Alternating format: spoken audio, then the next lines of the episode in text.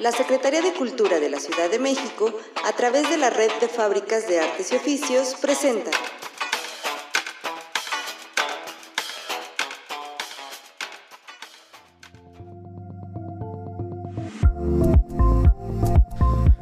Hey, ¿qué tal? Yo soy Carlos. Bienvenidos a Curiosidad es. Curiosidad es. Un podcast donde hablamos de ciencia, tecnología, filosofía y más.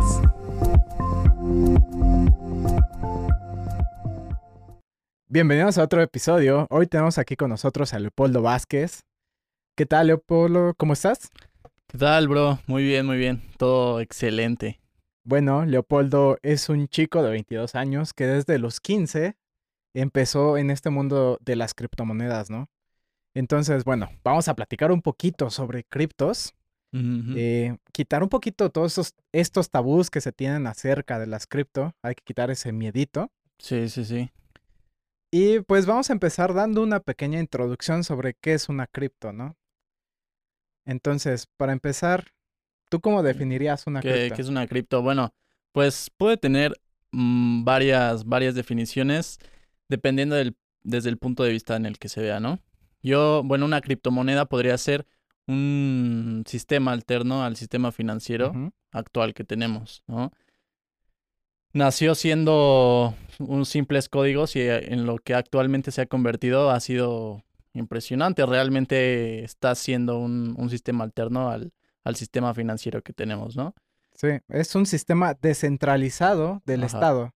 Que, bueno, las finanzas actuales funcionan bajo la promesa del Estado de que el dinero vale algo. No es como tal de que el dinero tenga un valor en sí, sino que el propio Estado tiene la promesa de darle ese valor. ¿no? Bueno, el, dinero actual que vale, ¿no? que el valor que se le da al dinero es porque la población y el gobierno sabe que vale porque podemos ocuparlo para, para comprar comida, para comprar entretenimiento, lo que sea, ¿no? Por eso es que vale, pero realmente el dinero actual pues no tiene un sustento como, como anteriormente lo tenía, ¿no? Que era el oro. basado en el oro, exactamente. Ajá, bueno, al inicio se supone que antes de, de la moneda pues, se hacía el trueque, ¿no? Por ejemplo, si yo cultivaba manzanas y tú pescabas, entonces yo podía intercambiar mis manzanas por tu pescado.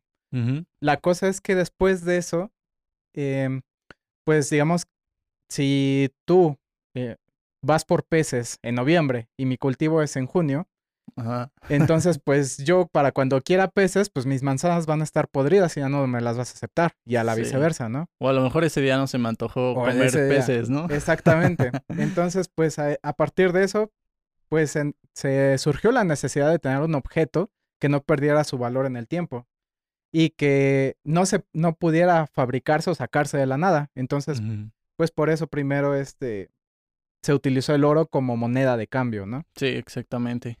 Sí, o sea, de hecho el oro tiene tiene varias características que justamente lo hacían valioso, ¿no? En, o sea, sigue siendo valioso, pero fue tomado en ese momento como una referencia eh, de valor, o sea, era la base, ¿no? De la economía.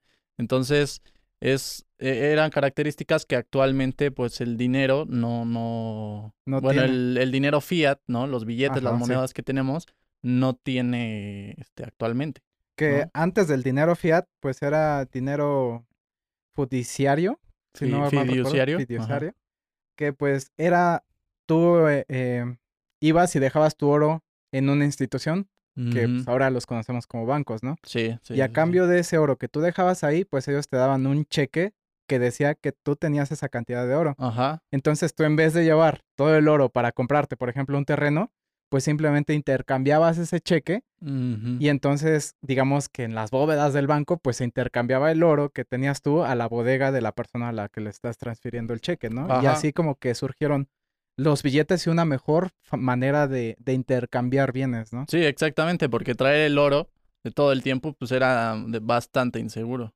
Sí, era muy inseguro. Y pues que poco a poco eso se fue como que quitando. Sí, surgió la necesidad de los bancos, como dices, ¿no? Y entonces empezó todo. Pero era la confianza que la gente tenía en una institución de, de saber que lo que tú tenías en un papelito escrito, de que te decía que valía por tantas monedas de oro, pues el banco tenía esa responsabilidad de tener tantas monedas de oro, que después eso pues pasó ya a lo que es el dinero fiat, que pues ya no era tanto algo físico, porque si hoy queremos ir y cambiar un billete de 100 pesos por oro, no, no es posible, ¿no? ¿no? es posible. Y, o sea, me impresiona que a en pleno 2021, Ajá, bueno, todavía no sé si en 2021, pero llegué a escuchar a una persona en 2020 que creía que todavía el dinero que, que teníamos, pues estaba respaldado en oro, ¿no? Entonces, y era un, era un profesor de, no, no sé qué materia, ¿no? Pero era un profesor creo que de secundaria. ajá, Entonces me impresionaba cómo, eh, pues, puede haber mucha gente informada, muy bien informada de ciertos temas, pero, en- o sea, un tema tan importante como el, como el financiero, desconocen muchísimas cosas, ¿no? De cómo funciona el sistema y, y, y entonces eh, entramos en, en muchos temas más de los problemas, ¿no? Económicos que puede estar eh, enfrentando actualmente la población del país, ¿no? Gracias a esa ignorancia. Sí. Sí, claro, porque en sí el dinero que tenemos hoy en día, pues ya no tiene un valor en oro. Entonces, en realidad, ¿sobre qué está sustentado? Es, es simplemente la promesa del Estado de decirte que vale algo. Es confianza. Es confianza en el Estado, ¿no? De cierta forma. Por Ajá. eso eh, las monedas fluctúan entre sí según sea el país. Por ejemplo, México está fluctuando siempre conforme al dólar y dependiendo de, de lo que haga el presidente o de las decisiones que se tome del país, pues va a fluctuar conforme a otras monedas, ¿no? Sí, sí, sí, exactamente. O sea, el, nuestro peso mexicano tiene el valor que, que tiene en parte por la confianza que el pueblo este, le da. Sin embargo, también existen, bueno, muchísimos factores que son los políticos, ¿no? El turismo, el, las exportaciones, las Sí. importaciones de cada país, bueno, en base, nuestro peso vale lo que vale frente al dólar porque refleja el valor de nuestra economía frente al, al valor de, de la economía americana, ¿no? Sí, Ajá, ¿por, bueno, es- estadounidense. por qué está centrado todo en el dólar? Ah, ¿Podrías darme una respuesta a eso? Bueno, todo empezó a Ajá. partir de que eh, justamente el, el patrón oro, ¿no? Ajá, sí. O sea, el, no sé exactamente decirte bien el, el dato correcto, ¿no? Sí, es que Pero- es muy complicado sí, como para decirlo.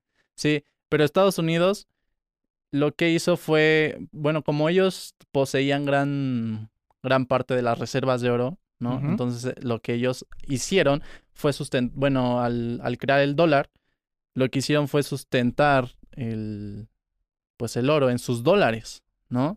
Entonces como ellos tenían gran parte de la reserva del oro, lo que hicieron las demás economías, los demás países, fue que pues el, el dólar se empezó a convertir en, en la moneda de referencia, ¿no? Eh, De hecho, eso a- apenas lo acabo de aprender, Ajá. ¿no? Entonces todavía no es algo que, que domine bien, pero Sí, de hecho claro. justamente esta pregunta que me estás haciendo es un tema que, que recién este, acabo de aprender en una clase, ¿no?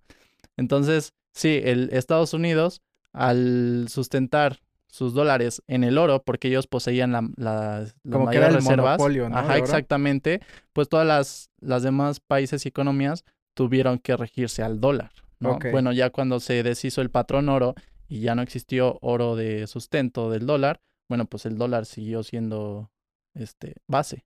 Ok, sí. Ajá. Bueno, vamos a pasar a lo siguiente, que es cómo funciona una cripto. Em, lo voy a explicar un poquito sobre el, cómo funciona informáticamente y después pues nos puedes contar un poquito sobre cómo funciona financieramente, ¿no? Em, una cripto informáticamente es- funciona a través de un código.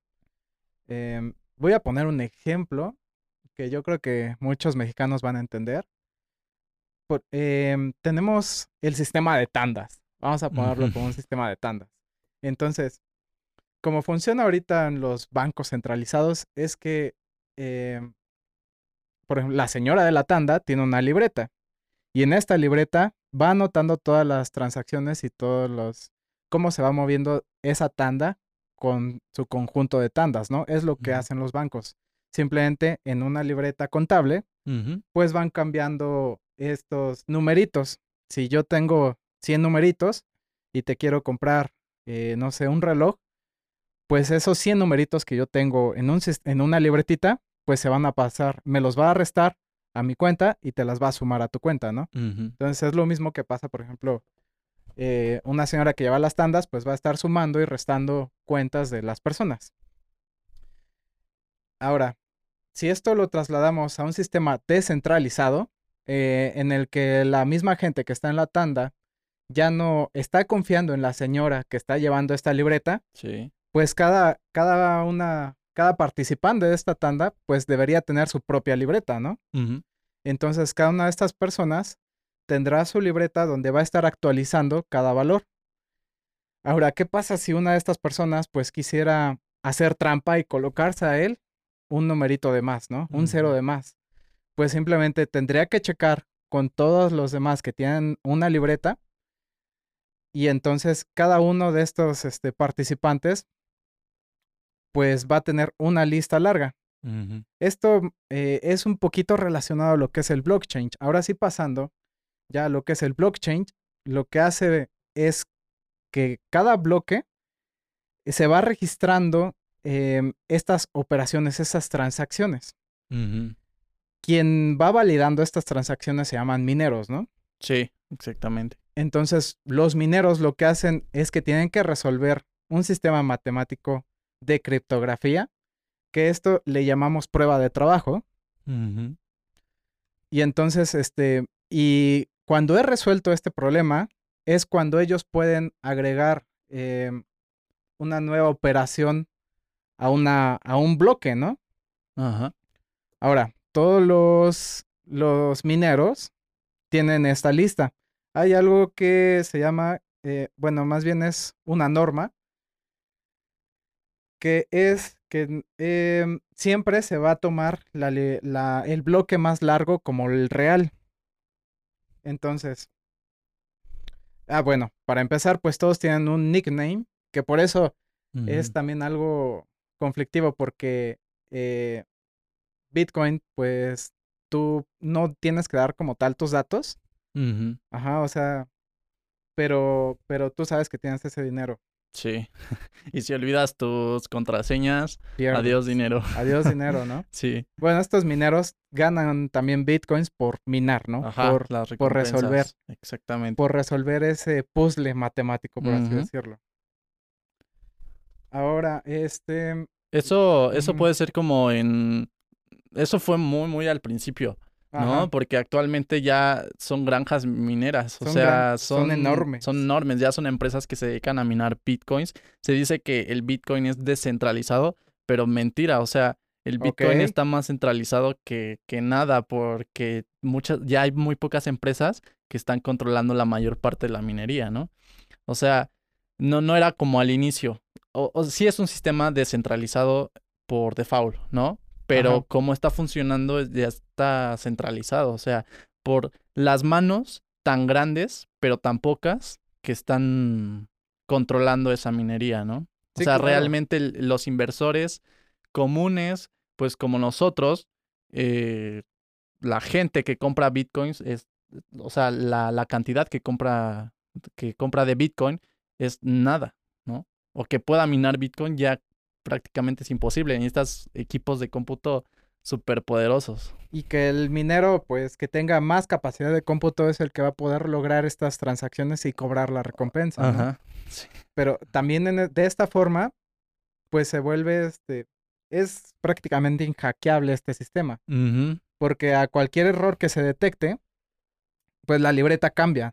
Sí. Entonces, a la siguiente ronda, que la libreta, bueno, que el bloque vaya a cambiar, pues este minero que tiene esa capacidad de cómputo tiene que competir con los demás mineros para poder volver a cambiar esa libreta y cosa que es imposible. Por eso se llama prueba de trabajo. Ajá, ¿no? exactamente. Tendrías que competir contra toda la red de Ajá. computadoras que hay en el mundo. O sea, es básicamente Imposible. imposible. ¿Se podría con una computadora cuántica? Bueno, no lo sé. no sé el poder de una, de una computadora cuántica. Esa, esa es una gran pregunta que yo tampoco tengo la respuesta. A pesar Siempre de... hay cosas que aprender.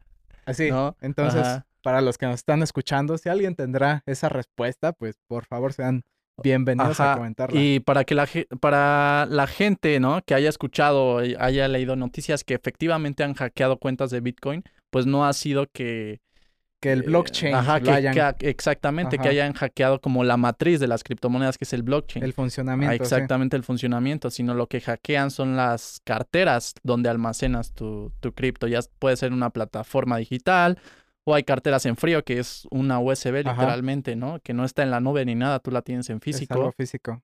Eh, entonces lo que hackean estos hackers, ¿no? Pues es, es eso, no es, no es la matriz. No es como tal el blockchain, el Ajá. sistema de cómputo. Exactamente. Y ahora pasamos un poquito a lo que cómo funciona una cripto de manera financiera.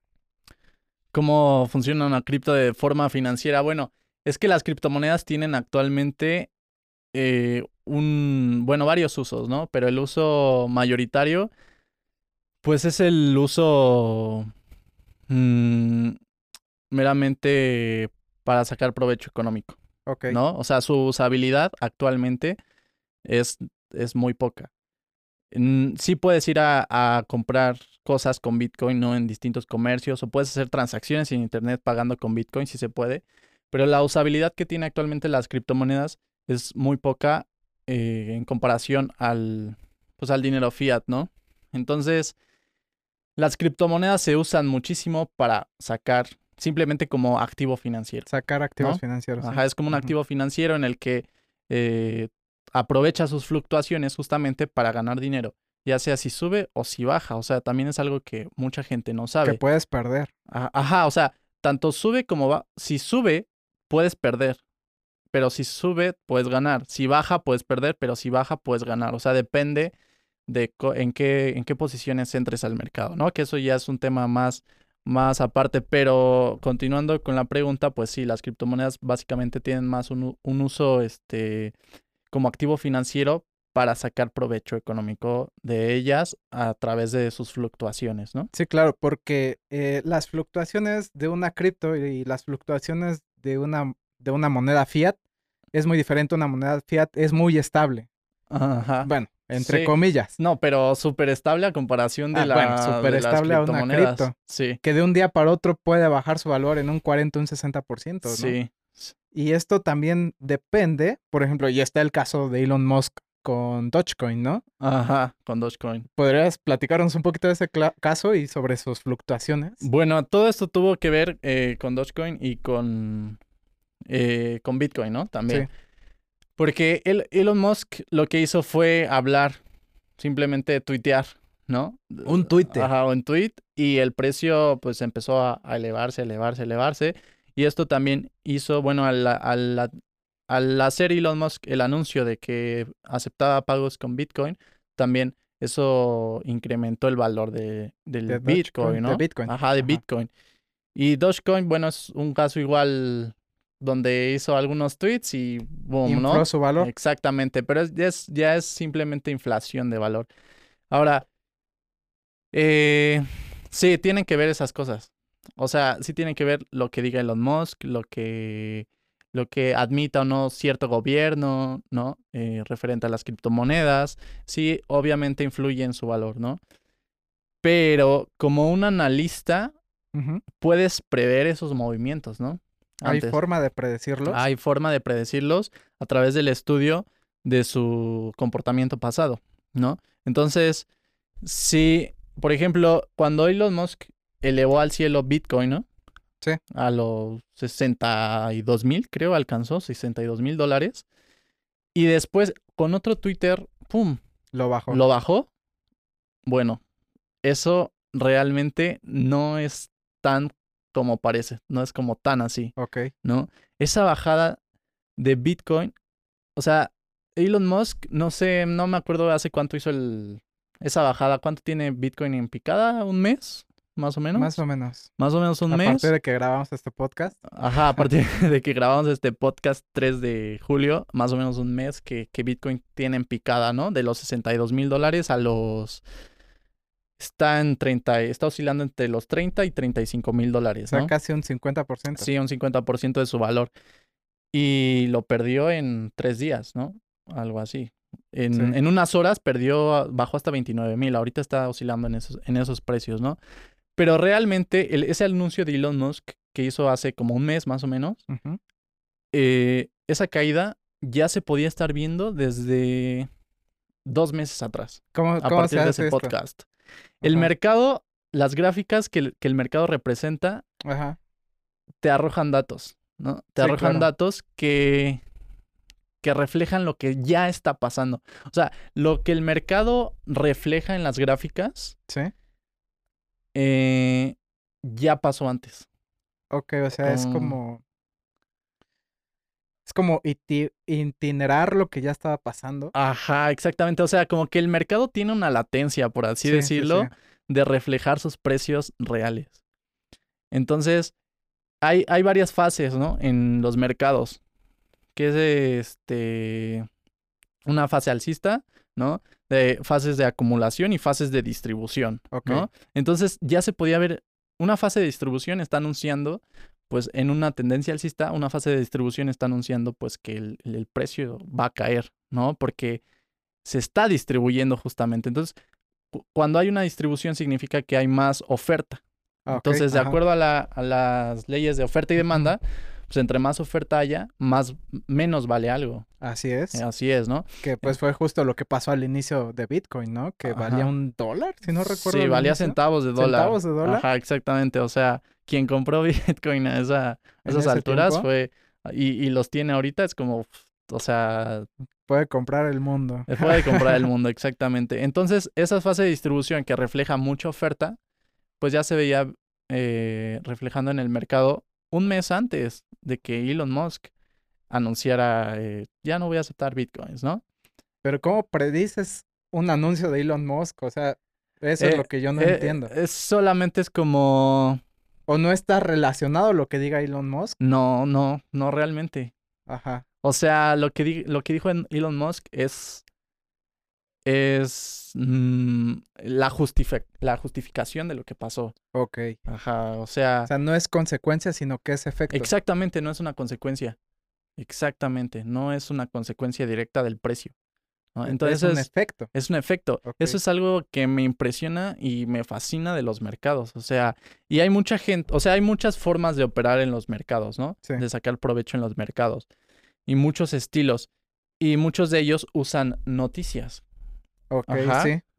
Sin embargo, las noticias, bueno, para que te das una idea, los fondos más grandes, eh, los fondos de, de- de gestión de capital, de inversión más grandes del mundo, operan con análisis técnico Ajá. no operan con noticias. Ajá, el análisis técnico es la lectura de los gráficos, el estudio del, de- del comportamiento del precio. Lo que te digo, lo- los patrones que el, que el mercado refleja, esas etapas de distribución, acumulación, etcétera. Los mayores fondos operan con análisis técnico, no con noticias. Ok. O sea, eso es un dato eh, para dar un golpe en la mesa, ¿no? De que, sí, sí. pues las noticias es, es me- muchísimo menos relevante. Ok, o sea, por ejemplo, voy, voy a suponer un ejemplo y tú me dices si esto podría ser real o no. Eh, si un grupo radical atacaría este centros mineros, esto em, sin, sin ser previamente planeado o no visto por los analistas, afectaría eh, la, la fluctuación de Bitcoin. Bueno, eso sí. Eso sí. Sí, sí, claro. Ajá. precisa- ok. Sí, o sea, porque estamos hablando de un, un, un ataque, por así decirlo, directo al, al, al mercado. al o sea, mercado. sí. Pero esto no puede ser previsto. No, no puede ser previsto. O sea, Entonces, invertir en Bitcoin es, es echar una moneda al aire, o sea, es una apuesta o no. ah, bueno, eso es algo igual de lo que me encanta hablar. Adelante, tienes el mic. Porque eh, cuando dices que, que eres un gestor de fondos, ¿no? O estás dentro de la bolsa de valores. ¿no? Todo esto, pues la gente, mucha gente, al menos yo lo he escuchado, que lo relaciona a apuestas, ¿no? Ajá, sí. O sea, que son apuestas. es que, una apuesta. Porque el mercado lo que hace es subir y bajar, subir y bajar todo el tiempo. Sí, Entonces la gente lo relaciona a apuestas. Es como, ¿cómo vas a saber cuándo sube o cómo vas a saber cuándo baja? Simplemente metes tu dinero al mercado y lo que Dios quiera, ¿no? Que suba, que baje Ajá. y pierdes o ganas dinero. Realmente no es una apuesta. O sea, lo que sucede al invertir en el mercado, ya sea en criptomonedas, en divisas, en acciones, en lo que sea, o sea, en general en todo el mercado, simplemente sí hay que estudiar demasiado, o sea, sí se Sí, necesitan claro. conocimientos y mucha práctica de esos conocimientos, ¿no? Porque lo que se hace es que gracias a esos conocimientos lo que tú provocas es aumentar tu probabilidad frente al mercado, porque justamente lo que hace el mercado puede hacer lo que quiera. O sea, lo que, lo que tú me estás diciendo, oye, si alguien ataca centros mineros importantes de Bitcoin, ¿cómo va a afectar su precio? Pues claro que lo va a afectar porque va a haber muchísima desconfianza en la gente, miedo en la gente, Sí, va a retirar su, su capital en Bitcoin y el, el precio de Bitcoin va a empezar a bajar. ¿no? así es. Entonces, obviamente el en el mercado puede pasar lo que sea. Entonces, los estudios en el mercado lo que provoca es aumentar nuestras probabilidades de salir, eh, de salir ganadores, ¿no?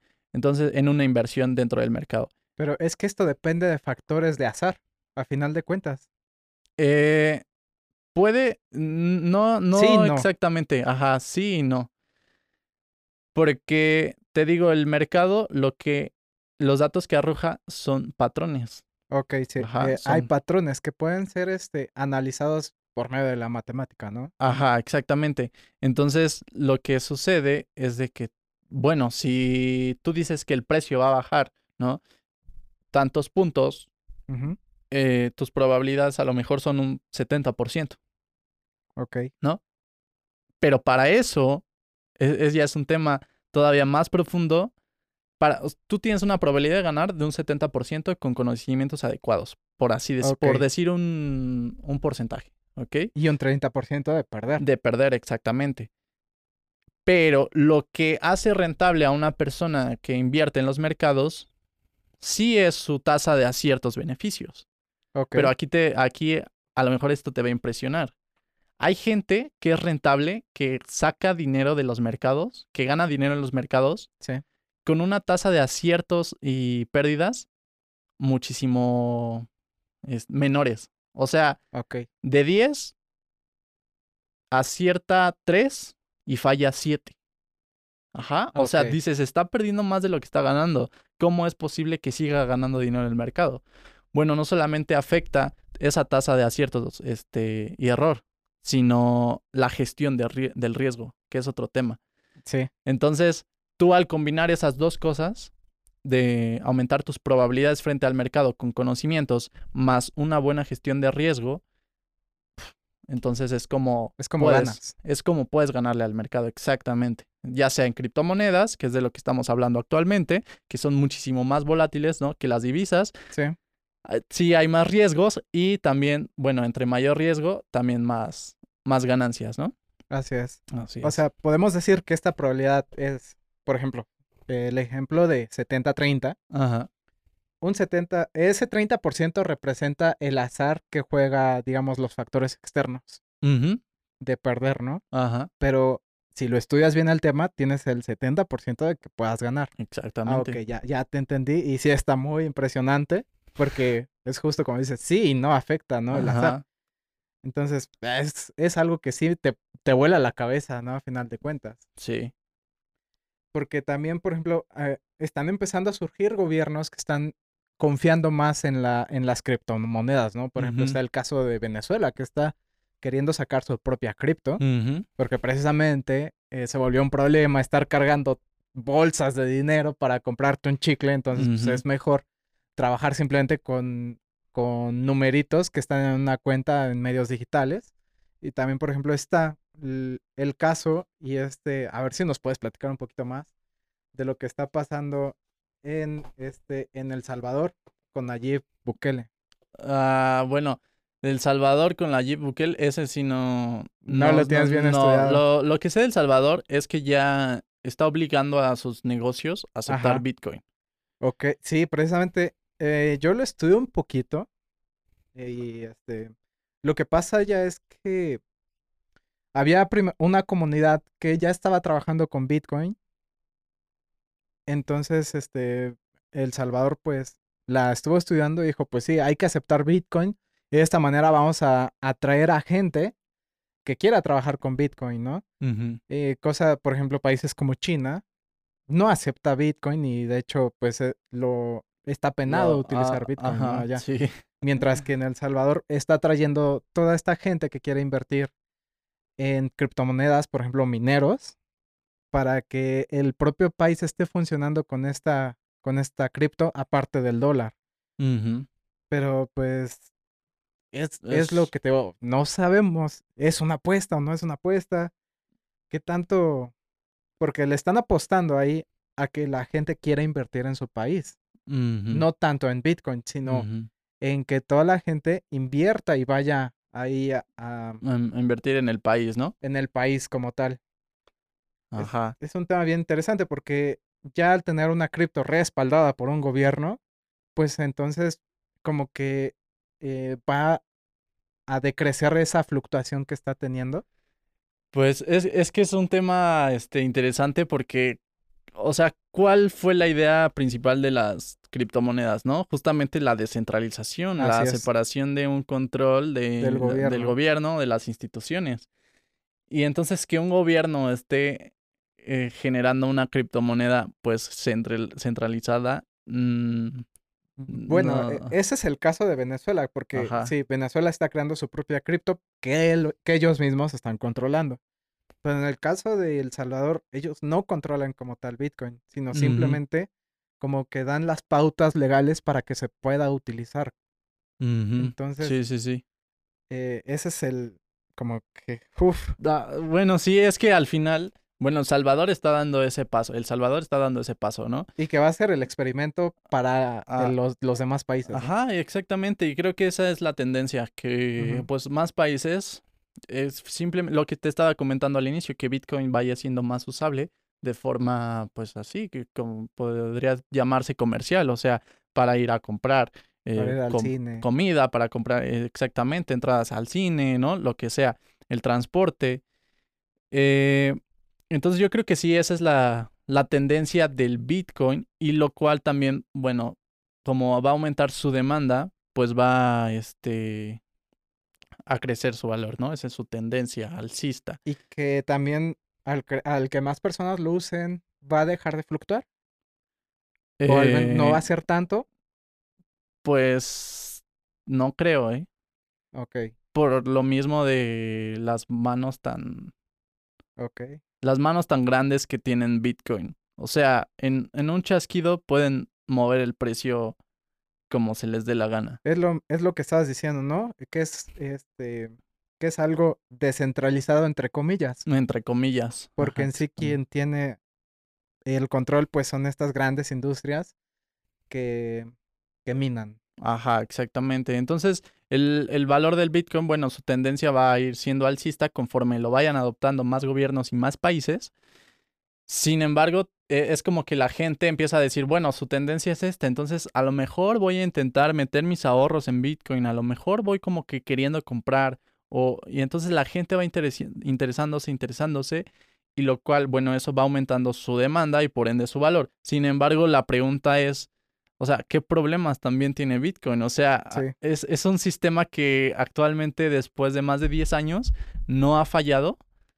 Pero, ¿cómo sabes que, que no va a fallar en, en algún momento, no? El algoritmo, no sé, falle y todos los Bitcoins del mundo desaparezcan y cuánto dinero haya involucrado ahí. No, no sé exactamente ahí la parte técnica, pero bueno, es una, Ajá. Una e- posibilidad. En esa cuestión, fíjate que no lo había pensado, pero sí es algo bien importante porque en cualquier momento, por ejemplo, eh, una llamarada, una llamarada solar podría quemar las computadoras y entonces todos estos sistemas financieros que ¿dónde se queda en realidad el dinero? Sí. Y vamos a volver a la edad de piedra donde todavía utilizábamos oro como moneda de cambio, ¿no? Ajá. Entonces, esa es una muy buena pregunta. ¿Qué pasaría si se quemaran todos estos, digamos, centros mineros por, por una llamarada solar, ¿no? Por ejemplo, que, que es posible y que Claro. eso no es, no lo podemos calcular, no podemos predecir cuándo, cuándo un choque electromagnético de esta, de esta magnitud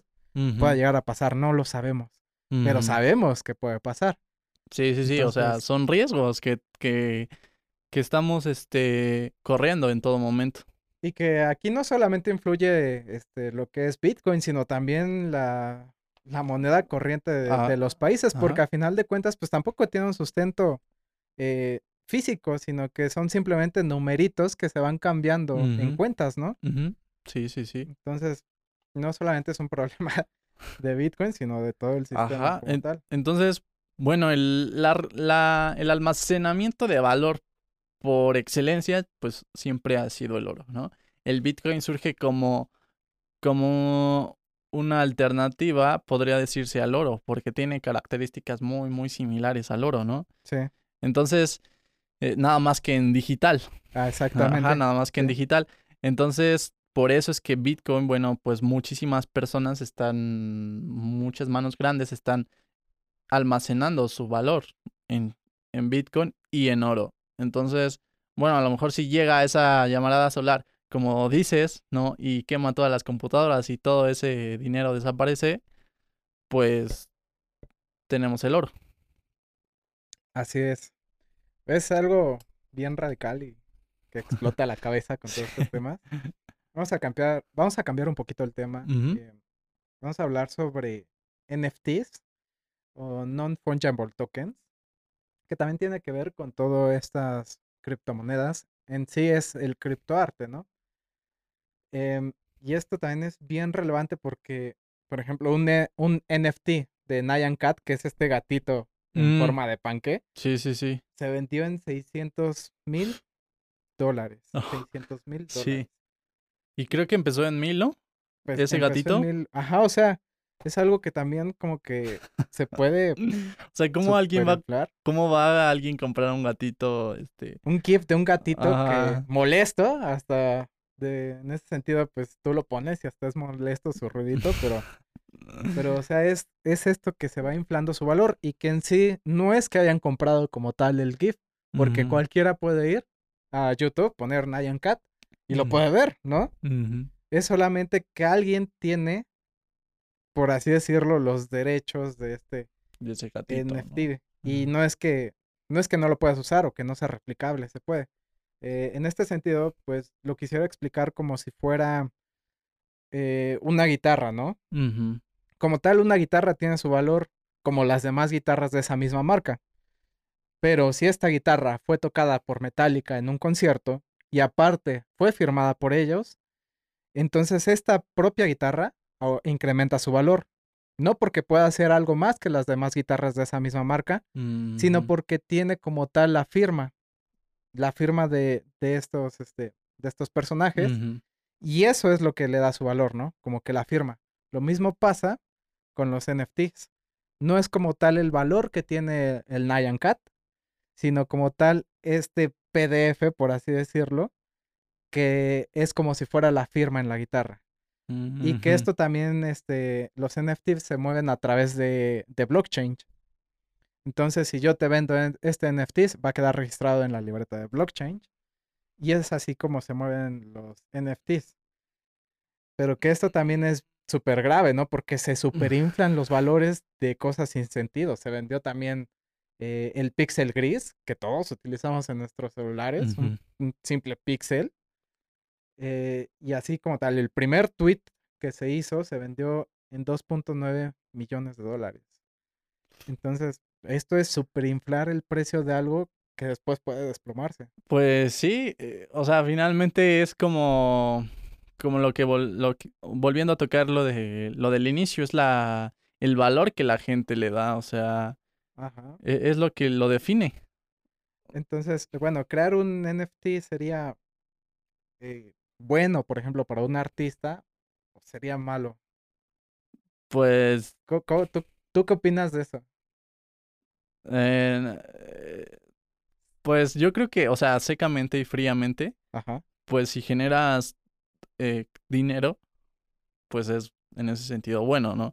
Pero yo creo que también entra la moral, ¿no? De qué tanto valor estás creando, eh, pues para las personas que, que quieren adquirirlo, ¿no? O que, que, que lo van a poseer. Sí, bueno, lo ¿No? que se hacía anteriormente con la compra de, de arte, pues es que tú ibas y comprabas como tal un cuadro, algo físico. Em, cosa que hoy en día no se puede hacer porque en el, bueno, sí se hace, pero digamos en el medio digital. Tú creas obras digitales y esa misma obra se puede ver replicada.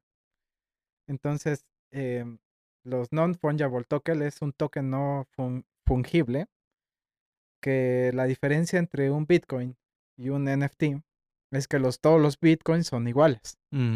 Mientras que un NFT pues tiene una característica única, ¿no? Por ejemplo, el Nyan Cat, el Pixel Grid, Sí, sí, sí.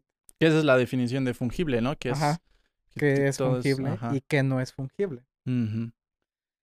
Y que cualquiera puede crear un NFT de su obra. O sea, hay páginas como eh, Minting, que me parece que así se llama, donde tú puedes subir tu obra y crear tu NFT y venderla. La cuestión es quién te lo va a comprar, ¿no? Ajá, sí, exactamente. O sea, puedes crearla, pero quién te la compra. Porque ah, es como tú dices, el valor se lo tiene que dar la gente, no tú. Ajá. Y es una forma, muchos los pueden comprar. Eh, la forma más noble que sería apoyando a tu artista. Ajá. Otros por pensar que el valor de ese NFT va a subir en un futuro y, y, lo vas a poder vender. Sí, sí, sí. Y la tercera opción es simplemente por cuestiones estéticas del, de la obra, ¿no? Entonces, en ese sentido, pues, ¿qué tan, ¿qué tan bueno sería para un artista, pues, crear su obra? Para empezar, yo creo que tendría que ser un artista que es reconocido o que va a ser reconocido. Ajá, que, que podría influir a masas, ¿no? Ajá, que va, que en sí le va a dar un valor a su obra en un futuro. Entonces, esta es una alternativa para todos los que nos escuchan, que estamos aquí en, en la red de faros en Faro Miacatlán, para que tengan en cuenta esta posibilidad de que puedan ustedes vender sus obras de esta manera, ¿no? Sí, sí, sí, sí. O sea, las formas de crecer son muchas, ¿no? Exactamente, y que pues es este, utilizando blockchain, también es otro tema bien interesante, porque blockchain está empezando a salirse de lo que es eh, la criptomoneda y el criptoarte. O sea, es una tecnología tan poderosa que se está empezando a visualizar desde una forma hasta en la, en la política. Eh, o para verificar algo. Em, por ejemplo, hoy en día tenemos un sistema eh, de titulación donde si tú eres un ingeniero, un licenciado, te dan un título que en el pasado lo que hacía ese título era verificar que tú sabías algo. Ajá, pero que no era 100% confiable. O no es 100% ah, confiable, ¿no? Porque en sí tú puedes salir de una carrera y sin saber las habilidades que se supone que tengas, ¿no? Entonces, lo que se está empezando a visualizar es que blockchain tú lo puedes utilizar como un sistema de confianza que precisamente que todos los demás personas le den ese valor a tu trabajo. Desde un plomero podría estar utilizando eh, blockchain. Por ejemplo, eh, si un plomero va y trabaja en una casa y eh, la persona con la que, que contrató su servicio puede estar calificando este plomero para verificar esas habilidades que tiene. Ya no es como tal una institución centralizada la que tiene que decirte, tienes estas habilidades, ¿no?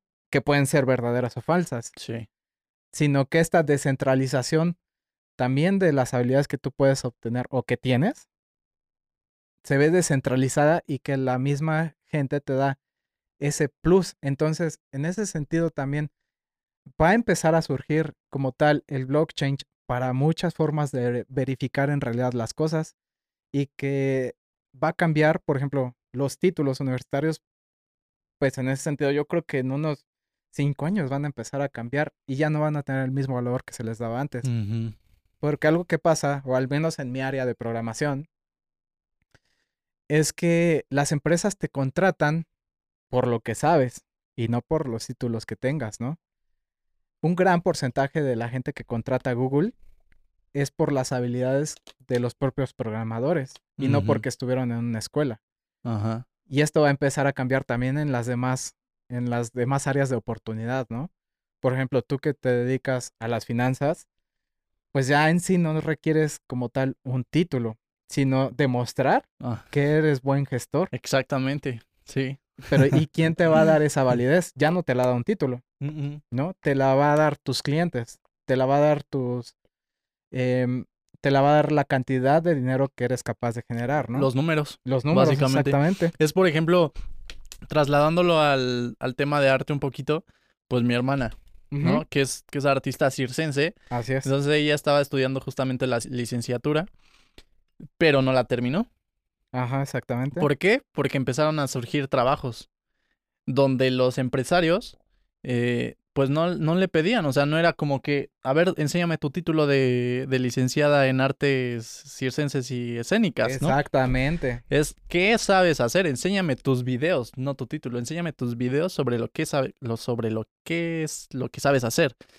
Entonces es así como ella pudo empezar a despegar y empezar a viajar, empezar a tener más contratos, no por lo, no por el título, sino por le- lo que sabía hacer, ¿no? Exacto, porque el título ya no tiene validez, porque ya no va, ya no representa tus habilidades, sino que tú mismo representas tus habilidades y la demás gente le da esa validez. En este caso, pues las empresas que la contrataron. ¿no? Eso es lo que va a empezar a, a pasar. Sí, Y que, bueno, este es un llamado de atención para todas las instituciones educativas que se pongan las pilas en este tema, porque en sí, pues si tu única ventaja es que podías dar un título y que ya no vas a, ya, ya no va a ser una ventaja competitiva, entonces, ¿qué lo va a hacer? sí. ¿No? Porque en sí, este, pues muchas escuelas esa, y hasta un título, ¿no? Tú puedes ir y lo compras en Santo Domingo. Sí. Y, y hay amigos que lo hacen y salen. Exactamente, o sea, en sí eso ya no representa como tal, em, ya no le da validez a tus habilidades y que eh, blockchain va a empezar a cambiar todas estas cosas, ¿no? Igual en el mundo de la política, o sea, nosotros sabemos, los políticos se pintan ellos solos, se autovalidan ellos solos, ¿no? Entonces, con blockchain, tú en realidad vas a poder saber cuáles son las habilidades de ese candidato. Ya no va a llegar y decirte, ah, pues yo hice esto, esto, esto. Sino que con blockchain, que es inquebrantable, es inhackeable, eh, vas a poder en realidad saber qué es lo que ha hecho y qué no ha hecho y en dónde está mintiendo. Entonces, es una tecnología que se va a empezar a, a visualizar en varios entornos, desde la educación, la política, el arte, o sea, y que se va a empezar a meter a todos lados. Entonces, pues es un llamado para todos aquellos Sí. tecnólogos. Exactamente. Y, o sea, es como impresionante cómo llegó tan, le- o ha llegado tan lejos esta tecnología, ¿no? Y que está en pañales, Ajá. que todo está en pañales. O sea, quien la creó, ¿no? Que todo empezó por Satoshi Nakamoto, ¿no? Pero todo, quien creó todo este código, toda esta forma de registrar eh, las cosas, pues es como de, wow, ¿qué, es, qué, qué- qué creaste, no? ¿Cómo lo hiciste? ¿Cómo lo pensaste? Sí, pero que pues surge a partir de una necesidad, surge a partir de la desconfianza, ¿no? Entonces, bueno, justamente retomando lo que decías, es como un, sí es una advertencia para toda la, para todos nosotros y para toda la, la gente que nos pueda estar escuchando, pues es, es esa diferencia, diferenciación, es la capacidad de, de las cosas que puedes hacer, ¿no? No, no es fiarse de que alguien te está validando. Así es. Es, que- es de la capacidad de valor que puedes aportar, ¿no? Ah, exactamente. Ajá. Muy bien definido. Y bueno, también no todo es este miel sobre hojuelas en este sentido, ¿no? Eh, las criptomonedas dependen de algo, en este sentido, pues, de, de la tecnología, de la computación, y en ese sentido, pues, dependen de algo físico como tal, que son las computadoras. Al inicio, como platicábamos, pues hacías simplemente con tu laptop, ¿no? Después se implementaron tarjetas gráficas que ya son costosas y que de hecho, pues en este momento eh, hay escasez de tarjetas gráficas por lo mismo de que pues, los mineros compran para, para estar minando. Sí.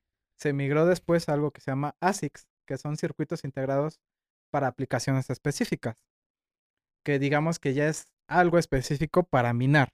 Es como una tarjeta gráfica, pero mucho más eficiente como tal. Pero todo esto representa el consumo energético. Entonces, si son, si son edificios enteros que están minando, ¿cuánta energía están consumiendo? Y que justamente eso es lo que llamamos prueba de trabajo, ¿no? Es la capacidad de resolver un problema criptográfico y que para eso se requiere energía. Y esto mismo también, em, conforme más mineros existan, eh, digamos que el algoritmo se hace más difícil de resolver, por lo cual requieres más recursos para, para resolver eh, este Cada, problema. cada cuatro años. Ajá, cada Ajá. cuatro años. Entonces, esto digamos que se va autobalanceando. Si hay muchos mineros, requieres más, más inversión en energía y en este, y en ASICs. Si hay menos mineros, pues requieres menos inversión. La cosa es que, pues todo esto representa un sobreconsumo, una explotación de los bienes, tanto energéticos como también de electrónicos que sabemos que pues, los electrónicos, la fabricación de electrónicos eh, representa un alto porcentaje en el cambio climático y que también la energía, el consumo de la energía, que no sabemos, porque los mineros, este, pues no te van a decir, ah, pues yo estoy aquí y estoy utilizando tal tipo de energía. No sabemos qué tipo de energía están utilizando, si es renovable o no. No, creo, ¿eh? No, es exactamente, o sea, no creo que sea renovable Carbón. la que estén utilizando por lo cual representa un alto riesgo también a futuro, que de hecho se calcula que son 125 terabytes watts por hora que se consumen. O sea, esto representa eh, el treintavo país del mundo en consumo energético, solamente con puros mineros. Sí, es lo que te iba a decir, que no sé qué país era, que toda la red de Bitcoin, el consumo que, energético que consumía, pues era de, igual a un país, pero no sé qué país, la Tre- El verdad. treintavo, o sea, imagínate, solamente los puros, el- y eso estamos hablando solamente de Bitcoin. Cuando cuántas criptomonedas en realidad existen, ¿no? Entonces, Bitcoin está diseñado para ser costoso e inef- y e ineficiente. Precisamente, eso es lo que le da la seguridad a Bitcoin, porque representa una prueba de trabajo. Y eso, pues, es preocupante porque eh, se calcula y es una estimación que no se tiene bien claro, que esto ah, aumenta eh, dos grados la temperatura del planeta. Que dos grados es, Sí, es muchísimo. es- solamente es una estimación porque pues en sí no sabemos en realidad, ¿no? Pero eso se estima. Pero hay una solución también a esto. Y es que se está empezando a migrar de lo que es una prueba de trabajo, que esta prueba de trabajo pues es el consumo energético. O sea, no es gratis, no es como, es igual que el oro, ¿no? O sea, entre más mines tu oro, pues también cada vez te va a costar más trabajo minarlo, ¿no? Exactamente. Es igual, eh, y que para minar oro requieres maquinaria. Es exactamente en los bitcoins. Sí, sí, sí. Requieres de energía y de recursos electrónicos para estar minando bitcoins. Y se está empezando a migrar de esta prueba de trabajo a una prueba em, de... Una prueba de participación. Ah, Silencio. una prueba de participación. Que lo que se hace es que cada quien invierte su porción de, digamos, de una moneda de Bitcoin y se queda ahí, este, se queda ahí como un respaldo. Y entonces tú vas a poder, eh, digamos, votar por el bloque de código que sea el correcto. Pero si tú quisieras transearte al sistema y decir, ¿sabes qué? Pues este, si tú te pones, por ejemplo, un cero de más, pues entonces igual esta misma cadena, cadena de bloques, pues va a verificar si esto es verdadero o falso. Y en caso de ser falso, tú pierdes todo tu dinero que hayas invertido, ¿no? Y es precisamente, es otra prueba de confianza. En-. La cuestión aquí es que, pues es igual lo que decías, deja de ser tan descentralizado como se dice, porque el que más tenga este, participación, o sea, el que más le haya invertido, pues va a tener la mayor cantidad de votación para, para decir, em, quiero que este bloque de código sea el correcto. Ajá. Entonces, también se está viendo esa posibilidad porque de esta manera también esta prueba de trabajo ya no depende tanto de cuál sea tu capacidad de cómputo, sino de cuánto quieras tú perder que le hayas invertido. Sea, eso se está Wow. empezando también a estudiar. Ajá. ¿Crees que funcionaría esta prueba de trabajo Pues si es una alternativa al consumo energético? energético tan drástico que está haciendo, pues yo creo que sí es una opción Es una opción. funcional, ¿no? Sí, sí, es este, es un tema que da para mucho tiempo, pero pues E- Eso sí yo no lo sabía, ¿eh?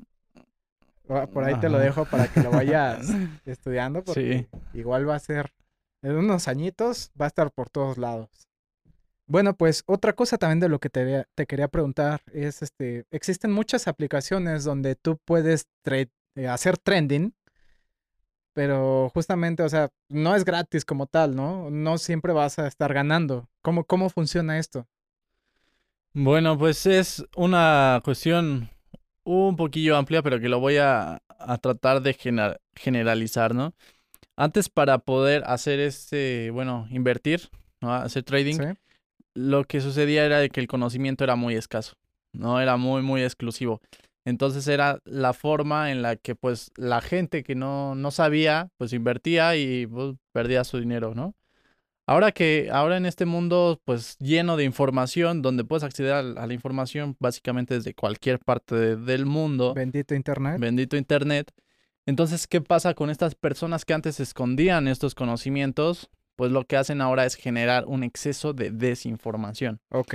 Este, esta desinformación es decir, es pintarle a la, g- a la gente las cosas bonitas. O sea, es como de duplica tu dinero en un día, o duplica tu dinero en una semana, o te damos 100% más de tu inversión ah, si metes tu dinero con nosotros. Sí. Esto es muy fácil. Si sube, ganas. Si pierdes, digo, si Bueno, si baja, baja, pierdes, pierdes. ¿no? Este, o sea, todo te lo pintan tan fácil, tan sencillo, con conceptos tan, tan prácticos, tan comunes. Entonces, esto es un peligro. ¿No? Entonces, eh, mi recomendación para la gente que, que quiere empezar a invertir o al menos está interesada a inducirse en este mundillo, ¿no?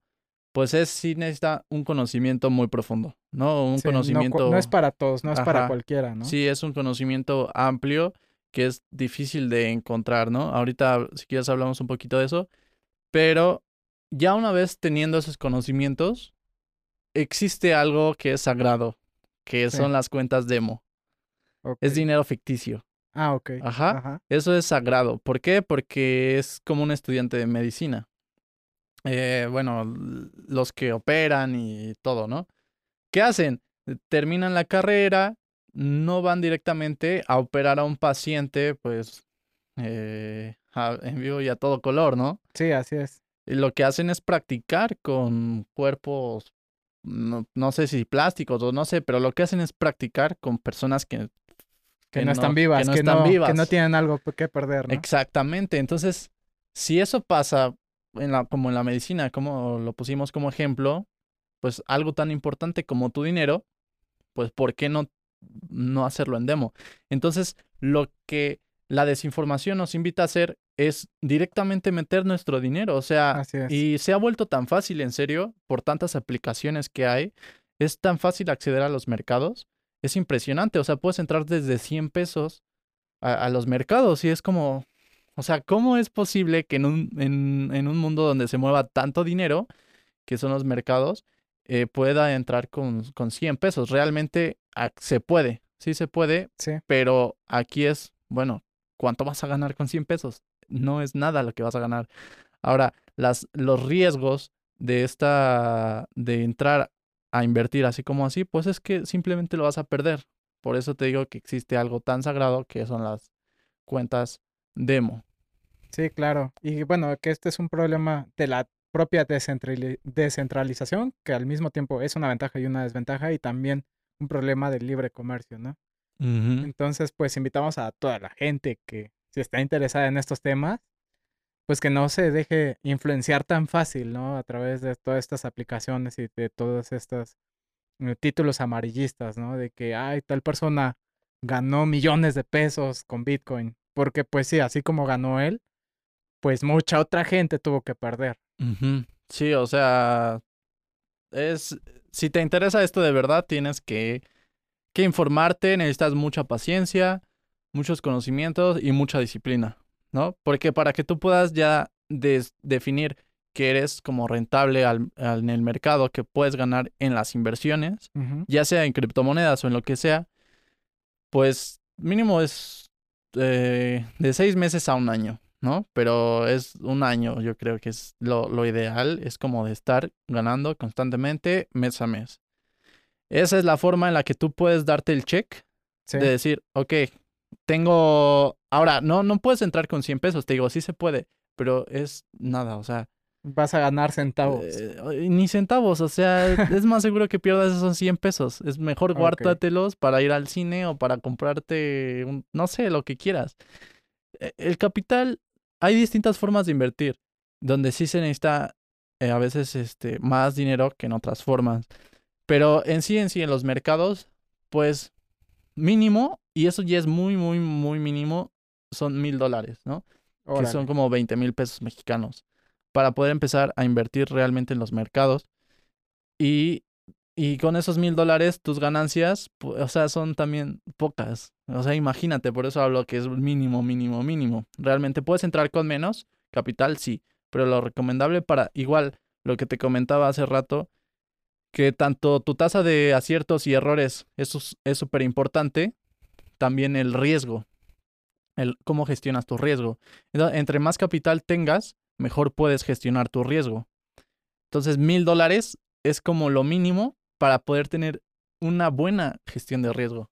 ¿Entiendes? Sí, sí, sí, claro. Y pues también, o sea, no puedes invertir todo tu capital en ellos porque pues probablemente lo pierdas, ¿no? Entonces, si alguien pretende invertir, pues que sea algo que esté dispuesto a perder, ¿no? Ajá, sí, o sea, que esté dispuesto a perder y después de un año de pruebas en cuentas demo.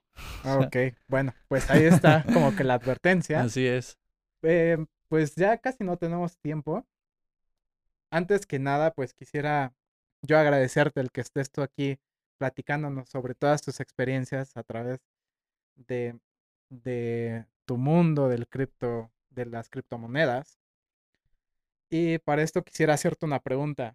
Y es este, para ti, ¿qué es, qué es curiosidad? ¿Qué es curiosidad? Bueno, pues es una pregunta que jamás me había hecho en, en mi vida. Después de 22 años vienen a hacerme esta pregunta. No, No. inventes, o sea, 22 años y ya todo lo que has logrado, o desde los 15 años has estado en este mundo, Sí, o sea, tú ya naciste con esto, ¿no? pues sí, desde niño me, me encantó este mundo. Pero bueno, para mí curiosidad, yo creo que podría definirla como una... Una forma, un camino de innovar. Ok, una ¿No? forma, un camino de innovar. Ajá, como el camino a la innovación, ¿no? Porque gracias a la curiosidad, yo creo que la curiosidad va muy eh, enlazada a lo que es la imaginación, ¿no? Tú Ajá. empiezas a imaginar cosas y te empiezas a preguntar cosas y esas preguntas generan curiosidad, ¿no? Entonces, esa curiosidad genera esa acción, bueno, esa motivación para generar acción sobre cosas que todavía no existen o que ya existen y puedes mejorar. Entonces, para mí, la curiosidad puede ser eso, un camino hacia la innovación. Un camino hacia la innovación. Pues muchas gracias, Leo. Te agradezco mucho que estés aquí. Muchas gracias, bro. Gracias a ti por esta participación tan, tan buena y provechosa. Gracias. Y bueno, pues nos vemos en un próximo episodio de Curiosidades. Hasta la próxima. La Secretaría de Cultura de la Ciudad de México, a través de la Red de Fábricas de Artes y Oficios, presentó